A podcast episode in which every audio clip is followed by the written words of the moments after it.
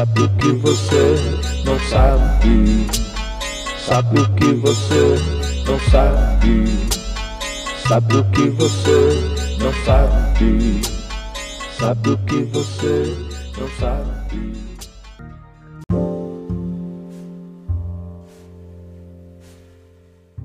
Nada na vida de alguém sem que antes essa pessoa apresente algum nível de iniciativa.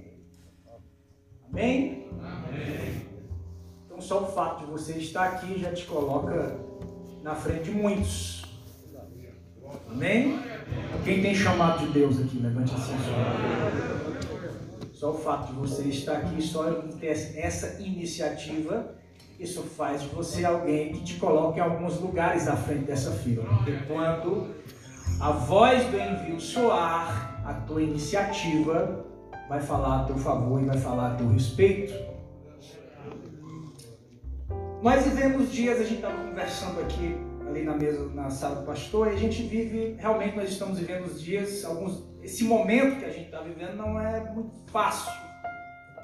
São dias difíceis, dias atípicos, dias que exigem de nós adaptação, exigem de nós resiliência, exige perseverança, exige disciplina, exige algumas características que vão além de apenas habilidades motivacionais quando Deus forma um jardim e ali o homem é colocado no centro daquele jardim, diz assim a Bíblia no livro, eu ainda não vou entrar no texto, mas só para a gente fazer aqui uma, uma introdução. Em Gênesis 3, 17 ao 19, e Adão diz: Porquanto destes ouvidos à voz de tua mulher, comeste da árvore que te ordenei, dizendo: Não comerás dela, maldita é a terra por causa de ti. Aí ele vai dizer aqui: olha, muito interessante. Com dor comerás dela todos os dias. Quantos dias ele vai comer da terra com dor? Todos os dias. É sábado? Domingo? É três vezes por semana? Quais são os dias? Todos, todos os dias. Espinhos e cardos também te produzirás, e comerás a erva do campo. Aí olha só que interessante no suor do teu rosto comerás o teu pão até que te tornes a terra. Preste atenção. O que Deus está dizendo aqui é que todos os dias do homem seriam dias que haveriam algum nível de desconforto. Todos os dias do homem seriam dias que iriam exigir desse homem derramar suor na terra para que a terra desse a ele aquilo que ele precisaria. Vocês estão me ouvindo bem? O que a Bíblia está dizendo é que Deus disse: olha, a partir de hoje, para que você tenha aquilo que você precisa, você vai ter que derramar suor, você vai ter que se esforçar. Significa dizer que todos os homens, a gente acabou de ler que seriam todos os dias, então todos os homens, durante a sua jornada, durante a sua trajetória, não importa o nível de vivência, de realização, de sucesso. Todos os homens, para que pudessem experimentar aquilo que a terra tinha para produzir, iria ter que derramar suor, iria ter dor, iria ser um tempo de dificuldade. Isso me faz pensar, ah, porque muitas vezes nós temos a ideia de que em um determinado futuro, em um tempo específico, em um tempo em onde haveria ali então uma certa realização profissional, ministerial, financeira, talvez esse fosse um dia em que nesse dia eu tivesse algum tipo de conforto ou descanso, ou não houvesse ali algum tipo de dor, talvez aquela dor dos todos os dias fossem reduzidas a menos dias por semana. Vocês estão me entendendo bem aí? No meu consultório, com muita frequência, eu já tive a oportunidade de estar diante de homens poderosos dessa nação, homens ricos, homens que possuem tudo, mas mesmo possuindo tudo, chegaram diante de mim e declararam: Eu não tenho mais o prazer de viver, estou a ponto de retirar minha própria vida. O que eu quero dizer para vocês, varões, aqui, é que ainda que você chegue em um determinado nível ou condição ou estação, acredite, naquele dia lá na frente haverá dor, haverá suor. O que eu quero dizer é que mesmo que nós possamos conquistar, mesmo que nós possamos alcançar algum tipo de sucesso, não importa o tipo de sucesso que você alcance, naquele dia não vai ser um dia fácil. Um dos lemas das forças especiais da Marinha Americana, os Navy SEALs, eles dizem que o único dia fácil foi ontem. Portanto, não há dia fácil. Vocês estão aí, pessoal? Oi.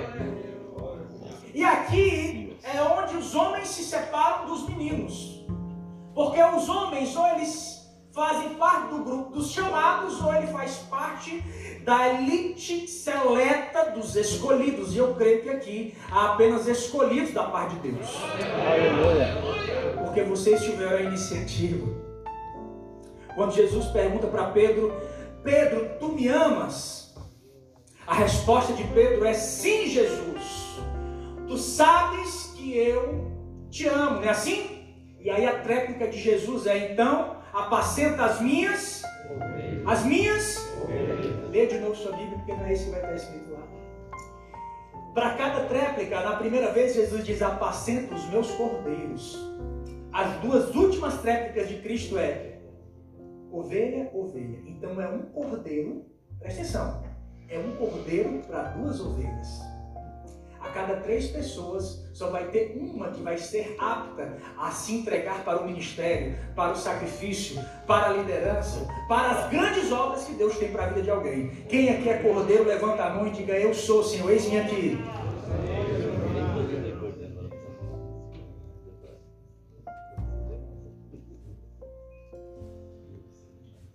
É uma matemática. Pensando assim, talvez você pense assim: puxa vida terço das pessoas normalmente vão então encontrar esse nível de resiliência, esse nível de estar apto para dizer: Deus me envia, me usa, faz de mim alguém conforme a tua vontade. Agora, o que torna alguém inapto? Se todos os dias são difíceis, se todos os dias são complicados, se vai haver dor em todos os dias, se vai haver derramamento de suor todos os dias, eu preciso então entender o que me difere das pessoas comuns. O que torna alguém ordinário em alguém extraordinário. E o que vai diferenciar esses homens comuns dos homens extraordinários não é o nível do seu sucesso não é aquilo que ele tem para conquistar, nenhum número, uma fração que está na sua conta bancária. O que vai tornar esses homens diferentes um dos outros é como ele lida com o seu dia de dor e como ele semeia o seu suor na terra. Porque aqui é um princípio.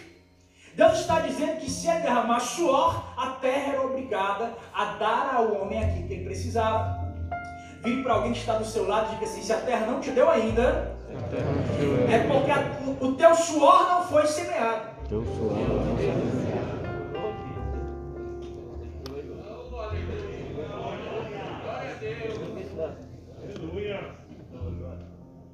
Então eu preciso entender, varões de Deus, homens, obreiros, eu acredito que eu estou falando que a boa parte de vocês são obreiros, ou senão o ministério já queima no coração de vocês.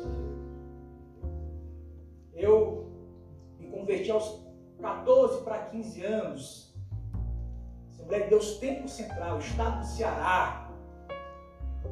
Quando eu não tinha oportunidade, eu pegava os vidros de desodorantes vazios, colocava no meu banheiro, e eu chegava naquele banheiro e dizia graça e a paz do nosso Senhor e Salvador Jesus Cristo. E era assim.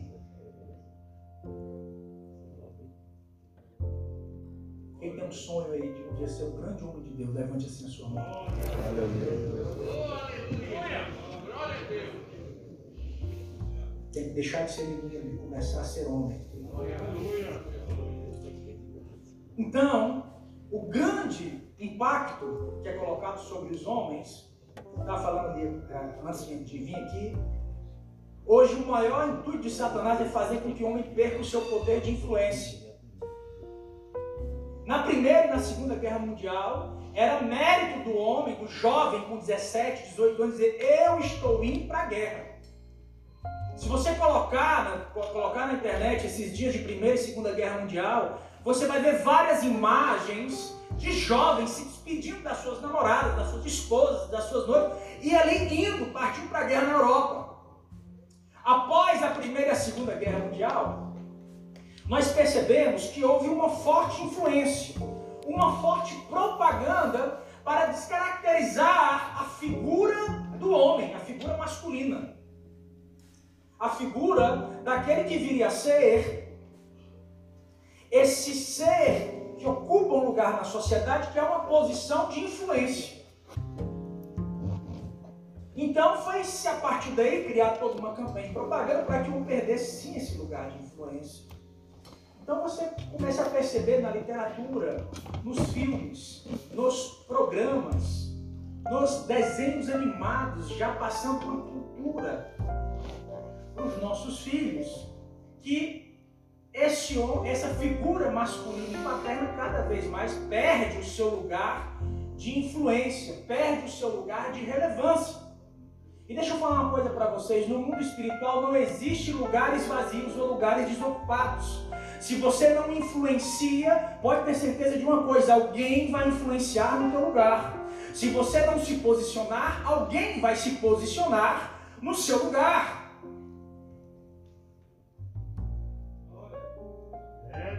A gente pode observar na literatura, na, nos, nos eu, eu, lembro que tinha, quando era garoto, assistia o Fred Flintstone. Você lembra do Fred? Quem lembra aqui do Fred Flintstone? Da época de vocês? Eu sou mais novo aqui, sou eu. Brincadeira. Chamei todo de velho agora. Glória a Deus. E no Fred Flintstone, como ele era desrespeitado pela esposa dele. Quem era mais, o, o, a figura mais máscula no desenho do Fred Flintstone era o Bambam, o filho, o filho do vizinho. Vocês estão aí, gente? Esquisito esse negócio, né? Aí tem um Simpson, tem um Homer Simpson, o cara só come inteligente é, é, é, e você precisa de uma análise, de um viés para poder observar algumas coisas e perceber como a figura, essa figura masculina vai perdendo o seu poder, o seu poder de influência. Escute, e muitas vezes, muitas vezes, o homem ele acaba por perder o seu poder de influência, porque ele simplesmente não ocupa o lugar e o espaço que Deus colocou dentro da sua própria casa. Se você ler de novo a sua Bíblia, eu não vou voltar para o texto de Gênesis, mas depois ler com calma. Se você ler de novo o texto de Gênesis, lá vai estar escrito da seguinte forma: quando Deus, quando o homem come fruto, a mulher está ali, eles, eles comem o fruto, e ali eles estão, e Deus começa então a passar a história limpa e trazer as consequências dessa, desse lugar de influência que o homem não ocupou. E aí você vai perceber que lá Deus está dizendo, disse então ao Adão, aí ele fala com Adão, deixa que eu li. Disse então a mulher. A Bíblia disse que quando a mulher come a serpente, o homem estava dando nome aos animais. Quando tudo aconteceu. Agora a mulher escuta a serpente, come o fruto, oferece ao homem. Depois que tudo acontece, a Bíblia disse lá em Gênesis capítulo 3, verso 20, e diz assim, a Bíblia diz assim, então disse Adão, o teu nome será Eva. Ao invés do homem se posicionar de uma forma influente, ele deu o nome do cachorro, do gato, do papagaio, da girafa, mas a mulher dele não tinha nome. A mulher dele passou a ter nome quando a crise chegou dentro da casa dele. Sabe o que isso significa? Que é estar na responsabilidade dos homens ser uma referência que gera propósito dentro da sua própria casa. Aleluia. Você, homem, é responsável pelo sentimento e a noção de propósito que a sua casa possui. Foi Adão que disse: O teu nome vai ser Eva, porque você vai ser mãe de todos os seres viventes. Sabe o que Adão está dizendo? Esse é o seu propósito. Eu sou o maior investidor do seu propósito. Sou eu que vou semear no seu propósito. E é por causa do seu propósito que nós vamos viver aquilo que Deus tem para as nossas vidas.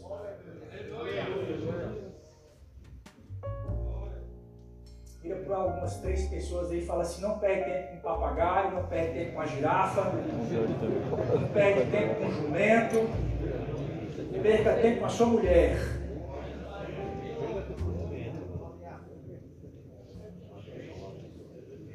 Vamos voltar. Eu disse, o pastor me liberou, então você conversa com ele depois.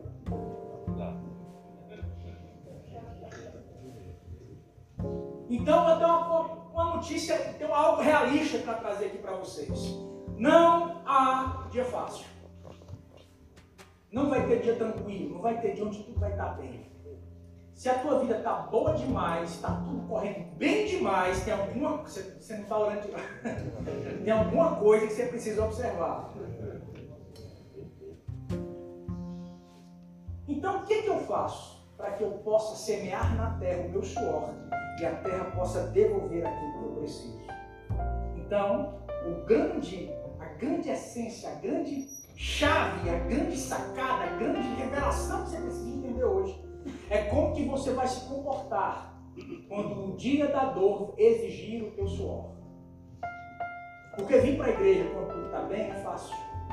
Porque vir para a igreja quando as coisas estão bem é fácil. Vir para, para o culto quando eu tenho oportunidade é fácil. Vocês estão aí, gente? Então, o que vai me tornar alguém fora daquela multidão dos chamados e alguém na fila dos escolhidos é o meu posicionamento no dia da dor. E sabe qual é o nosso problema? Muitas vezes nós somos motivacionais.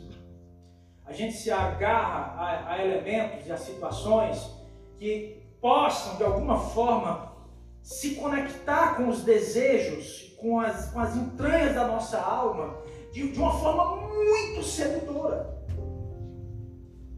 Mas a motivação ela tem um, um efeito extremamente reservado. Motivação arranha a nossa alma e a gente dura com ela somente umas 24, 48 horas no máximo. A motivação é extremamente limitada. O que eu preciso para vencer durante esse dia mal, esse dia de suor, não é motivação, eu preciso de disciplina. Todos nós gerenciamos momentos específicos da nossa vida. Todos nós gerenciamos momentos de dificuldade. Todos nós temos que lidar com situações em específico que vai exigir de nós esta identidade. Não se engane. Satanás não faz nada sem você venha desconstruir o teu conceito de quem você é. Se tu és o filho de Deus, isso foi pior do que pedir para ele comer aquela, fazer a pedra transformar em. O pior foi dizer, se tu és o filho de Deus.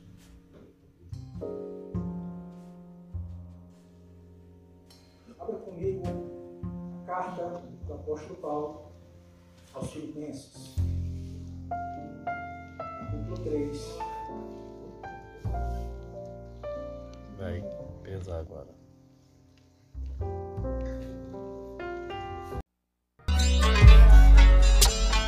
Sabe o que você não sabe? Sabe o que você não sabe? Sabe o que você não sabe? Sabe o que você não sabe? achou diz. Amém.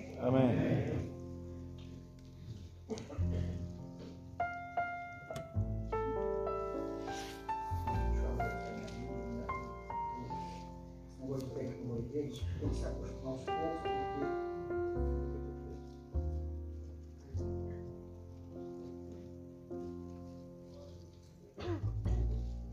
porque Filipenses, capítulo 3, verso 12.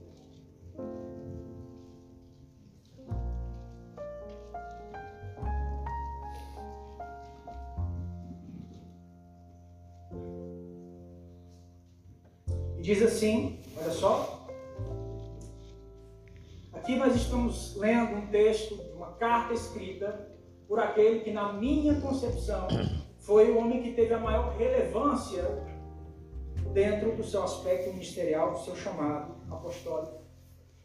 O apóstolo Paulo, na minha concepção, sem dúvida, foi um dos homens de maior, maior relevância e importância no que diz respeito ao que a igreja é hoje no Ocidente.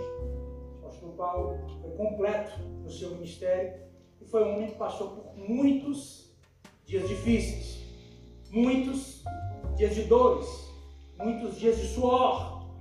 O apóstolo Paulo passou por toda sorte de problemas: fome, nudez, naufrágio, perigo, espada, mas ele sabia que absolutamente nada separava este homem do amor de Cristo. Então, o que esse homem fazia? Qual era a cosmovisão de Paulo para gerenciar os seus dias maus? Qual era a cosmovisão de Paulo para que a filosofia que Paulo tinha da vida, para passar por, por, por, alguns dias e momentos de dificuldades, que para ele era como se fosse um empate, um trave, ou motivos de frustração, ou mesmo aqueles dias em que talvez ele não acreditasse muito em si, apenas numa fé convicta de que Deus era aquele que iria terminar a obra que começou. E aqui na carta eu vejo esse momento como uma espécie não só de de explanação, mas também é uma espécie de desabafo. Você vai entender o que eu estou querendo dizer. O apóstolo Paulo está dizendo aqui no verso 12, você está aí comigo, leia comigo, diz assim, não precisa ler comigo, só acompanha aí, e diz assim: Não que eu já tenha alcançado, ou que eu seja perfeito. Preste atenção. Essa palavra aqui, alcançado, no original, significa ser dono, ser proprietário, ter se apoderado de algo. Sabe o que, que Paulo está dizendo aqui? Não que eu já tenha alcançado, não que eu seja já dono, não que eu possua. O que Paulo está dizendo é: eu não faço uma análise ao meu respeito baseada nas coisas que eu conquistei. Paulo está dizendo que o meu valor não está no meu sucesso. Eu não sou as minhas vitórias, eu também não sou os meus fracassos.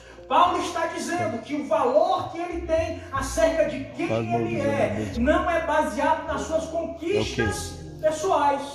Paulo está dizendo não só os meus é. sucessos, nem só os meus fracassos. É uma, é uma cidade comercial. Eu já tive a oportunidade de estar com principalmente pastores que estão no campo. Já, vários deles. E muitos rapaz, tu não Doutor Braz, a minha igreja, o negócio não flui, não acontece, o irmão fulano de tal foi enviado depois de mim. A igreja dele já, tem, já está num grau de sucesso enorme, eu estou angustiado. Meu irmão, você não é um número. Porque você não sabe o que, é que Deus está construindo através da tua vida, rapaz. Você não, é, você não é o seu sucesso, você não é o seu fracasso. Satanás é que faz com que a gente observe a nossa vida como um recorte. O quadro da depressão é isso. A depressão é isso, é ver a vida num quadrado, num recorte. Eu sou o que eu estou passando agora. Eu sou o que eu tenho, eu sou o que eu deixo de ter. Quando a gente olha a vida dentro do quadrado, dentro de um recorte, a gente não considera que no final da nossa história há um Jesus que já viu tudo que disse: Eu sou o Alfa, eu sou o Ômega, eu sou o princípio, eu sou o fim. Eu sou o Amém, eu sou a testemunha fiel e verdadeira, eu sou o princípio da criação.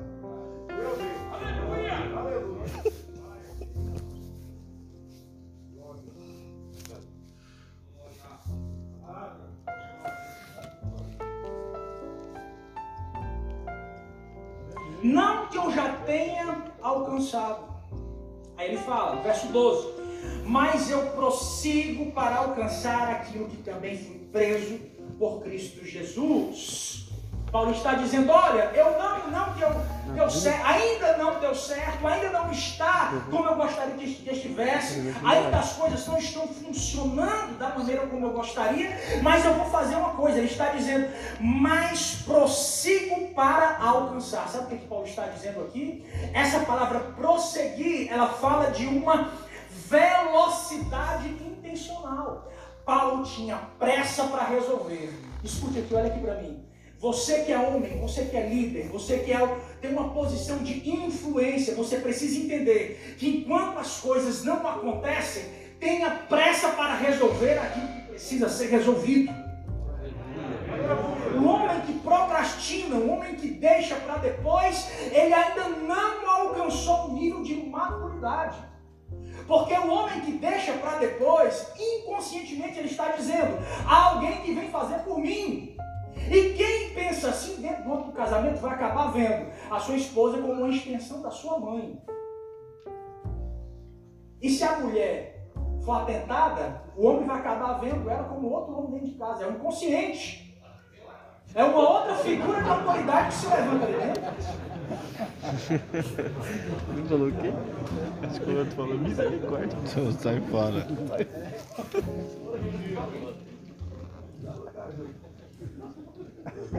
Aí a irmã já veste aquela camisa de político.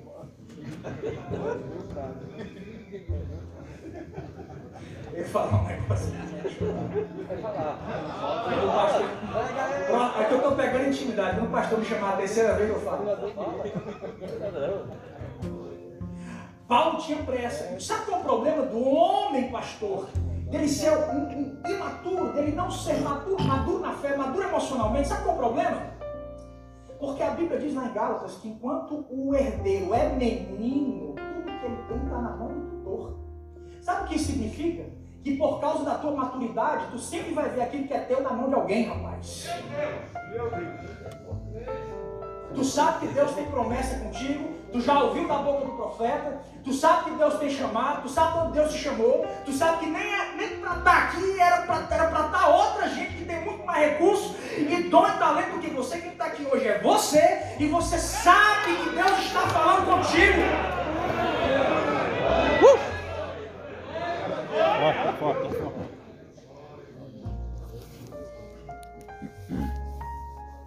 Prossigo para alcançar. Paulo tinha pressa para resolver. Sabe como é que se amadurece? Com pressa para resolver. Como é que é a história? Vamos resolver já. Chama aqui, não, fulano, não, não, não chama fulano, não. Vem aqui, vamos sentar na mesa, vamos resolver aqui agora. Não, não, resolve, rapaz.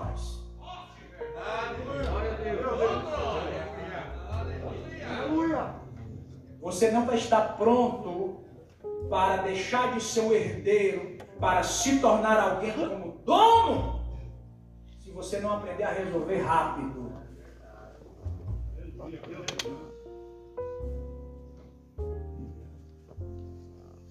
Deus chegou para Abraão e disse: Abraão, vou te abençoar como herdeiro. Abraão negativo.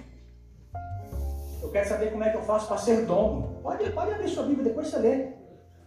Então, peraí que eu vou te mostrar. Ele faz um sacrifício, ele faz o altar, ele enxotava as aves de rapina. Tem sacrifício, tem pressa para resolver. Como é que é? É hoje? É eu tenho que conversar com quem? Eu resolvo a minha vida com quem? Eu vou parar de. Vocês estão aí, pessoal?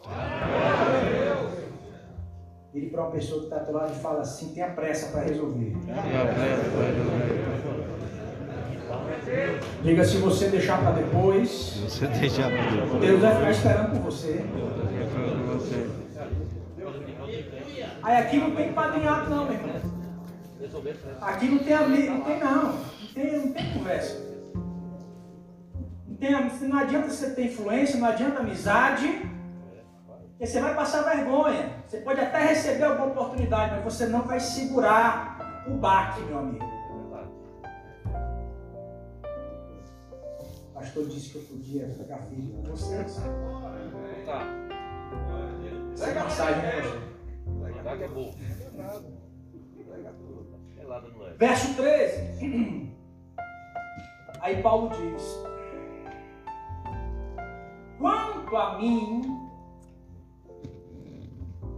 não julgo que haja alcançado, presta atenção.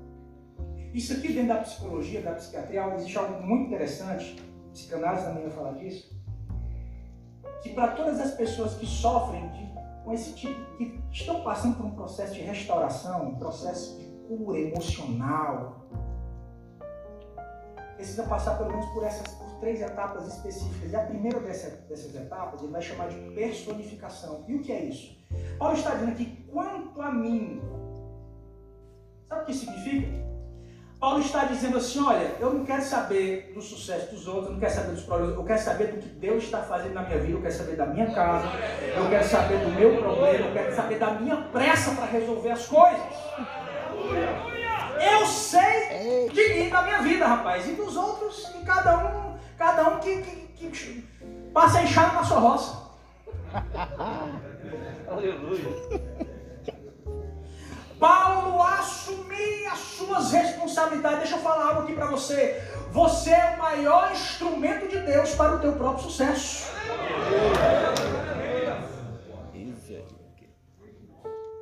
Paulo assumia as responsabilidades. Ah, não é porque a minha mãe não me criou direito, meu pai me batia muito. Ah, porque isso, porque aquela irmã do centro de oração me persegue, porque o pastor não me dá oportunidade. Com isso, rapaz, em nome de Jesus, e começa desde já a assumir a tua própria responsabilidade.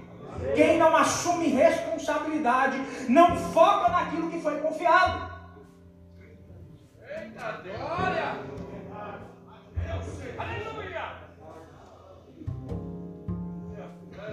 Se aconteceu, deixou de acontecer com os outros, não me afeta. Paulo não era influenciado pelo resultado das pessoas.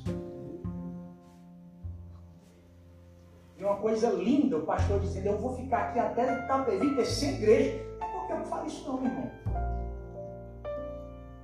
Posso falar isso, pastor? Pode estar liberado? Eu só vou sair daqui, meu rapaz, é amor de Deus.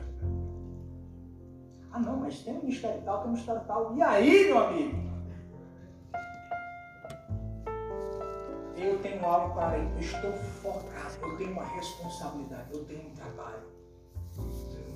Só pode pensar assim, só pode ter essa mentalidade quando você sabe de onde Deus te tirou, de onde Deus te chamou. Quando você olha para você e fala, não foi eu não, foi aquele que me chamou.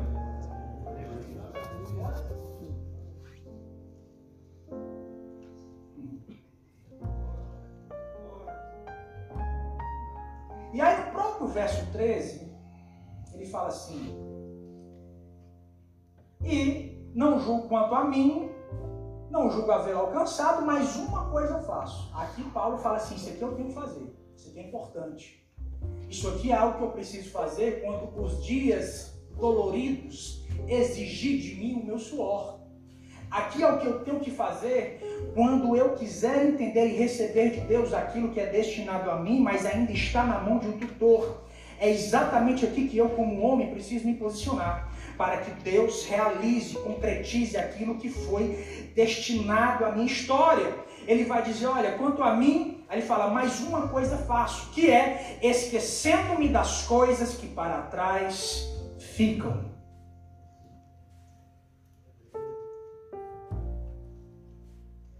psicologia vai chamar isso de presentificar. Mas não é de presente, presente. É de tornar presente. Nenhuma pessoa pode viver uma vida feliz, íntegra emocionalmente. Nenhuma pessoa vai conseguir viver uma vida plena no Evangelho, na palavra de Deus, enquanto houver uma prisão, uma cadeia no passado. Paulo está dizendo: Eu estou deixando o passado para trás. Pastor Samuel não estaria vivendo o que vive hoje se ele não tivesse tido a fé de dizer: Eu vou daqui, eu vou partir para algo novo da parte de Deus. Você não estaria onde você está hoje se você não tivesse deixado nenhuma marca. Eu estou deixando essa influência do passado. Eu estou deixando essa influência daquilo que me que, que, que trazia o conceito sobre a minha vida. Sabe por quê? Porque exatamente tudo que você precisa está até a meia-noite do dia de hoje. A Bíblia diz em Mateus capítulo 6 que basta cada dia o seu e o próprio dia vai dar conta de se, se você acreditar, se você entrar no nível de maturidade espiritual de fé, você vai entender que tudo aquilo que você precisa está disponível para você até o dia de hoje. Mas, Brasil, eu ainda não tenho. Se não tem, é porque você está precisando hoje. É o que a Bíblia diz. Ou rasga essa parte.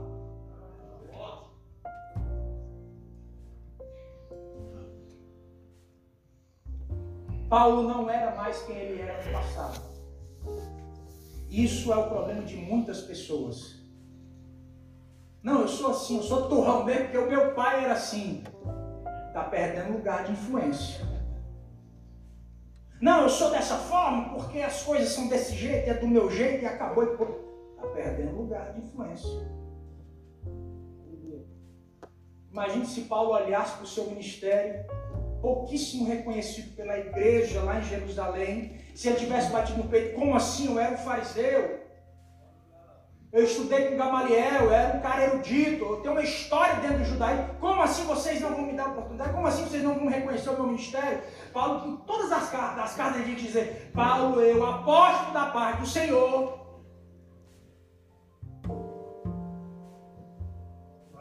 Paulo, o que Paulo estava dizendo é: o meu passado já não me influencia mais. Aleluia! Sabia que essa pele tem um beliscão na sua mão aí, em nome de Jesus.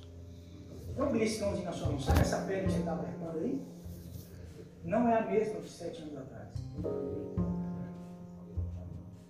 Sabe o que fica com o passar dos anos e não muda?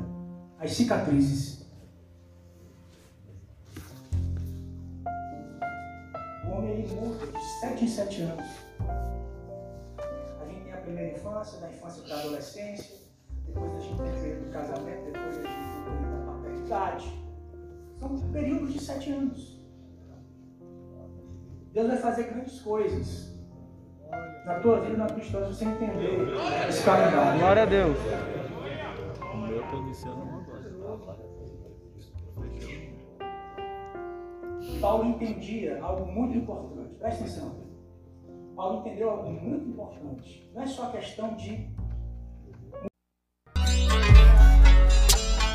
Sabe o que você não sabe? Sabe o que você não sabe? Sabe o que você não sabe? Sabe o que você não sabe? mudar. Não é só questão de dizer, não, agora eu sou diferente. Uma questão não é só essa. Paulo entendia, escute bem, que ele precisava de. Ele tinha isso. Ele não podia ser a mesma pessoa. Foi feita uma entrevista com uma cantora, na verdade ela era uma, uma musicista francesa, e ela foi, ela esteve nos campos de concentração em Auschwitz. Perguntaram assim para ela, como que você superou tudo isso? Como que você conseguiu passar por todas essas todo o sofrimento que você passou. E hoje está aqui escrevendo música. Ela virou e disse assim: naquela não era eu. Eu não me vejo mais daquela forma. Quando nós temos uma ruptura em relação à influência do passado, à velha natureza, ao velho homem, quando nós temos uma ruptura dessa influência, sabe o que significa? Que eu não estou mais vulnerável às condições emocionais de quem eu era no passado. Vocês estão entendendo, gente? Quando eu era menino, eu pensava como menino. Sim ou não? O que mais? Agia como menino. Falava. Então, se ele pensava e falava, ele também sentia como menino. Então, ele fala hoje, hoje eu sou. Vocês estão aí, pessoal? Existem coisas que nós sofremos porque ainda há uma natureza antiga em vigor. E Deus não pode fazer, essa transição não pode acontecer enquanto houver coisas do passado que ainda permanecem presentes na tua vida, no teu chamado, no teu trabalho, no teu ministério. Quando Deus chama Moisés, a história de Moisés é fantástica. Quando ele aparece a primeira vez para Jetro, para aquelas que viria, aquela que viria a ser a sua esposa, eles reconhecem Moisés como um egípcio. Assim que Moisés foge do Egito. Ele tinha roupa de egípcio, ele tinha pintura do egípcio, ele tinha cara do egípcio, ele tinha a peruquinha do egípcio, a tanguinha do egípcio. E a Bíblia diz que ele serve o sogro dele por 40 anos.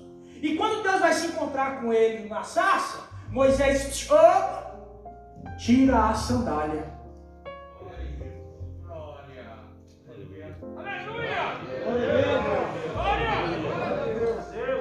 Do teu passado eu não quero nada.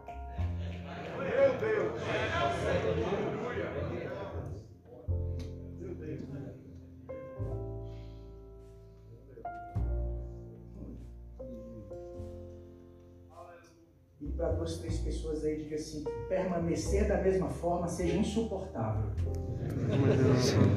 A minha oração é que haja um peso de mudança e arrependimento no teu coração tão grande que você vai procurar pessoas aqui para pedir perdão antes desse culto terminar. Glória a Deus! Glória!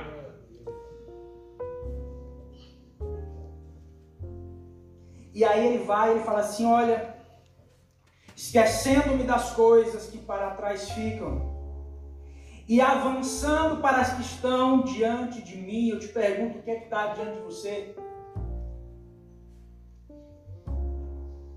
O que é que está, o que é que Deus tem colocado, o que é que você tem sonhado no seu coração? O que é que está diante de você? A gente só pode sonhar com o futuro se a gente entender que não há um passado que nos influencie. Aleluia, glória a Deus. Aleluia, Jesus. E aí ele diz, e avançando para as que estão diante de mim, eu prossigo para o alvo para o prêmio da soberana, ele diz vocação. Presta atenção, isso é muito importante. Paulo está dizendo que ele está correndo para algo que ele considera um prêmio. Ele vai dizer o que é esse prêmio? É a vocação. Algumas pessoas acham que vocação é dizer assim: não, é, essa é a minha vocação, eu vou ser médico. Deixa eu dizer uma coisa para você: isso não é vocação, isso é propósito. Não é Eclesiastes diz que há tempo e propósito. O propósito é ligado ao tempo. Sabe por quê? Porque lá no céu não vai precisar de médico, não vai precisar de psiquiatra, lá não tem dor, nem ranger, lá não tem lágrimas. Lá ninguém vai precisar me procurar lá para dizer eu não estou me sentindo bem. Vocês estão aqui, pessoal? Então eu tenho prazo para entregar aquilo que Deus me confiou. Diga comigo, eu tenho prazo para entregar o que Deus me confiou. Eu poderia estar gritando, eu poderia estar pulando aqui, correndo de um lado para outro, mas eu estou querendo deixar algo que marque a tua vida para sempre.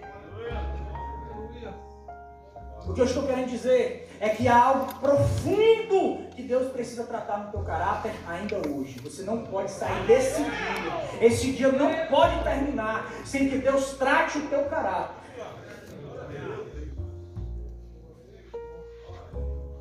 E ele vai dizer: Eu prossigo para o alvo, para o prêmio da minha soberana vocação. Sabe o que é vocação?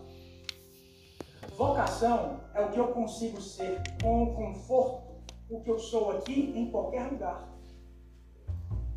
Quando eu consigo sentar numa mesa com qualquer pessoa sem sentir hostilidade, falar normalmente como eu me sinto, o que eu penso e qual é a minha opinião acerca das coisas. Quando você pode chegar em qualquer lugar e falar de Jesus abertamente, seja no cenário profissional, político, familiar, seja em qual for. Por quê? Porque ali há uma vocação, ali todos os aspectos da sua personalidade estão agrupados. Ele sabe quem ele é. Vocação é quando eu consigo ser exatamente quem eu sou, longe da influência das pessoas que estão ao meu redor. Isso é vocação. Se você tem vocação para ser um pregador, então você precisa entender que para você pregar é naturalmente na fila do banco, no supermercado, no seu trabalho, na sua escola, dentro da sua casa. Meu Deus! Glória a Deus! Aleluia! Aleluia! E aí, a gente falou de personificação, presentificação e aí eu quero terminar com algo que a gente vai chamar de síntese. O que é síntese? Síntese é quando todas as áreas da nossa vida se agrupam. E quando essas áreas da nossa vida se agrupam, aí a vocação. O quer dizer com áreas? Área sentimental, ministerial, profissional, financeira, familiar. Tá tudo junto, você é uma coisa só. Mas quando eu não sou uma coisa só, quando na minha vida é só trabalho, quando na minha vida é só ministério, quando na minha vida é só uma única coisa, significa dizer que a tua vocação está fragmentada. Vocês estão aí, pessoal? A. Vira para o irmão que está do teu lado e fala assim: Deus te chamou, Deus te chamou para uma vocação, uma vocação, para você ser o que você é aqui, em todos os lugares. Em todos os lugares.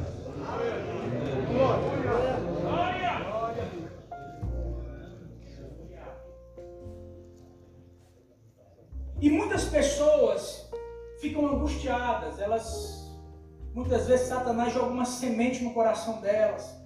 E elas pensam, não, isso não é para mim.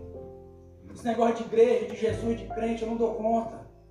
O desafio não vou conseguir. Eu não, não vai dar conta, eu não vou conseguir. Olha o fulano que fulano passa. Olha todas essas dores, todas essas questões, todos esses levantes, todos esses problemas. Eu nem prego direito. Irmãos, vou falar para você. Eu sei que esse culto aqui passa os maiores pregadores dessa nação. Você acha que eu estou um pico preocupado se eu vou pregar melhor, pior do que qualquer um deles, rapaz? Paulo está dizendo aqui, olha só, o que, que Paulo está dizendo? Eu prossigo para o prêmio dessa vocação. Essa, o que, que é essa síntese? Eu, olha só. Jesus vai falar assim, ele disse, ama o próximo como a ti mesmo. O que você sente por alguém é apenas o reflexo de como você sente acerca do seu próprio, de você mesmo, do seu, a seu respeito. Sabe o que é, é amor próprio? Amor próprio significa cuidar de você mesmo em terceira pessoa. Você pode dizer assim: eu posso não ser o melhor dos pregadores, mas eu sou um bom pai. Eu posso não ser o melhor empresário, mas eu sou um homem de Deus. A minha casa deve estar em turbulenta, mas eu não abandono a minha fé em Cristo Jesus. Isso é vocação. Isso é saber quem você é.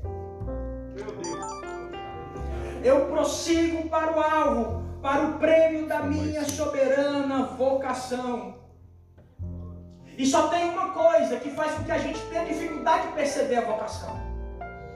Talvez você pense assim, eu queria entender, eu queria entender essa minha vocação, por que, que algumas coisas não. É difícil de contemplar isso. E o elemento que compromete, que compromete essa percepção dessa vocação é a, a, a experiência da dor. Porque quando está doendo, gera-se dúvida. Vocês estão aí, gente? E eu quero dizer algo para vocês, como um homem de Deus. Não duvide quando estiver doendo. Não duvide quando as coisas não estiverem indo bem. Se você quiser ser só um chamado, beleza, eu não vou aqui afagar o teu ego, mas se você é um escolhido, saiba que há um prêmio esperando por você no final dessa carreira.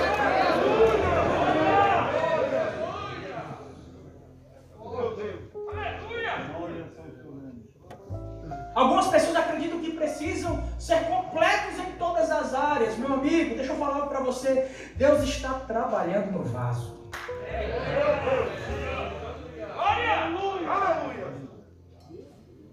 No verso 12 ele vai dizer: Nem que eu tenha obtido a perfeição.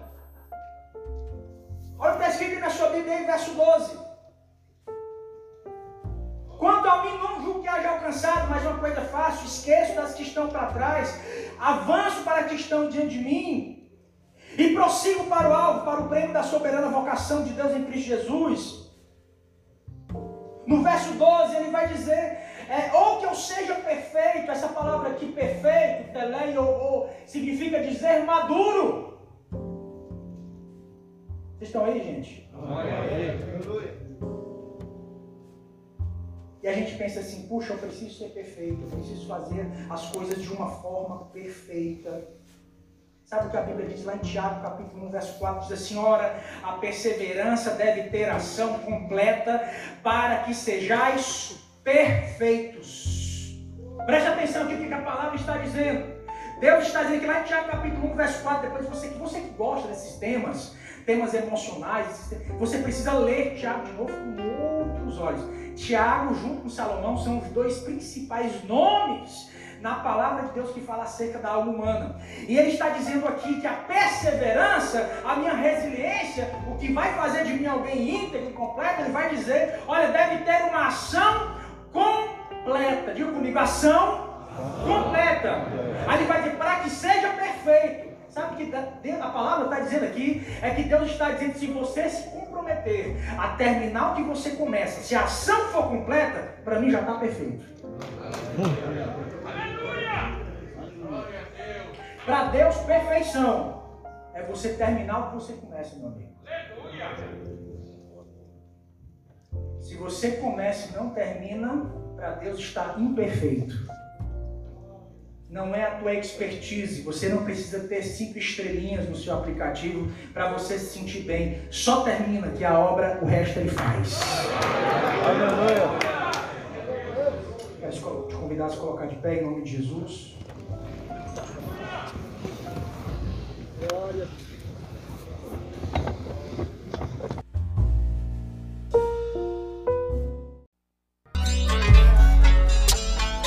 Sabe o que você não sabe? Sabe o que você não sabe? Sabe o que você não sabe? Sabe o que você não sabe?